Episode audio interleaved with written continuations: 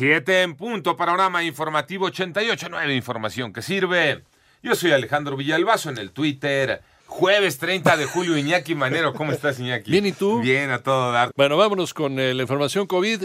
La cifra de muertes a nivel mundial por COVID-19 llegó a 667.011, con un total de casos de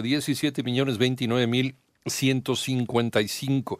La tasa de recuperación es del 94%, representa un total de 10.701.141 pacientes.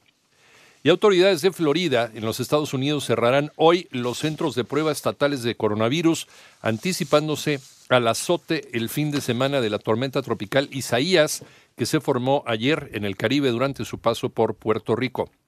Y estas son las cifras de la pandemia en México. Moni Barrera. Ya son 408.449 casos confirmados de coronavirus en el país y 45.361 defunciones. Respecto al avance de una vacuna en el mundo, México está a la expectativa de adquirir dosis, aunque se desconoce el número que se podría comprar cuando esté lista. Eh, de 7 a 10 dólares la producción de una es lo que cuesta. En la distribución de las dosis varía inclusive el precio para dependiendo de cómo se clasifica al receptor cómo se clasifican a los que van a tener esta necesidad de pagar país de acuerdo a su economía. Hay países en renta media y baja que así los clasifican, que están, ahí estaría representado para algunos México. Así lo dijo Jorge Alcocer, secretario de Salud, que por tercera ocasión acudió a la conferencia en Palacio Nacional. En 889 Noticias, Mónica Barrera. Recuerda que puedes consultar más acerca de este y otros temas. Por favor, visita nuestra página 889noticias.mx.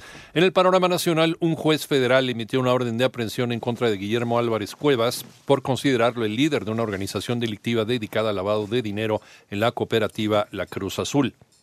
Mientras que en su segunda audiencia un juez determinó que Emilio L., exdirector de Petróleos Mexicanos, se ha vinculado a proceso por los delitos de recursos de procedencia ilícita, asociación delictuosa y cohecho por el caso Odebrecht y el número de fallecidos por las lluvias intensas ocasionadas por Hanna incrementó a cinco, mientras que siguen tres personas como desaparecidas, esto lo informaron autoridades.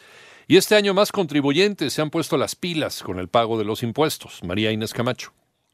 El SAT informó que la Administración General de Grandes Contribuyentes recaudó 64 mil millones de pesos en efectivo de enero a junio de este año. El monto recaudado en el primer semestre por el órgano fiscalizador superó tres veces lo logrado en el mismo periodo en 2019 y casi cinco veces en 2018. Cabe recordar que el SAT había iniciado pláticas con 15 consorcios que adeudaban al fisco alrededor de 50 mil millones de pesos luego de que el presidente Andrés Manuel López Obrador en una conferencia mañanera pidiera que se pusieran al corriente. En mayo pasado, Walmart de México informó del acuerdo que alcanzó con Hacienda para concluir sus asuntos fiscales para pagar 8 mil millones de pesos por la venta de VIPS. También IBM pagó 669 millones de pesos y FEMSA pagó 8 mil 790 millones de pesos. Para 88.9 Noticias, María Inés Camacho Romero. En el panorama internacional, el presidente de los Estados Unidos, Donald Trump, ya no sabe a quién culpar, ahora acusó a Alemania de ser muy delincuente en el pago de 2% de su Producto Interno Bruto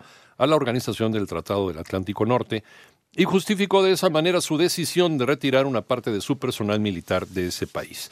Mientras la NASA lanzará hoy una misión a Marte con el despegue del vehículo espacial Perseverance. Será el noveno viaje de la Agencia Espacial Estadounidense a la superficie marciana.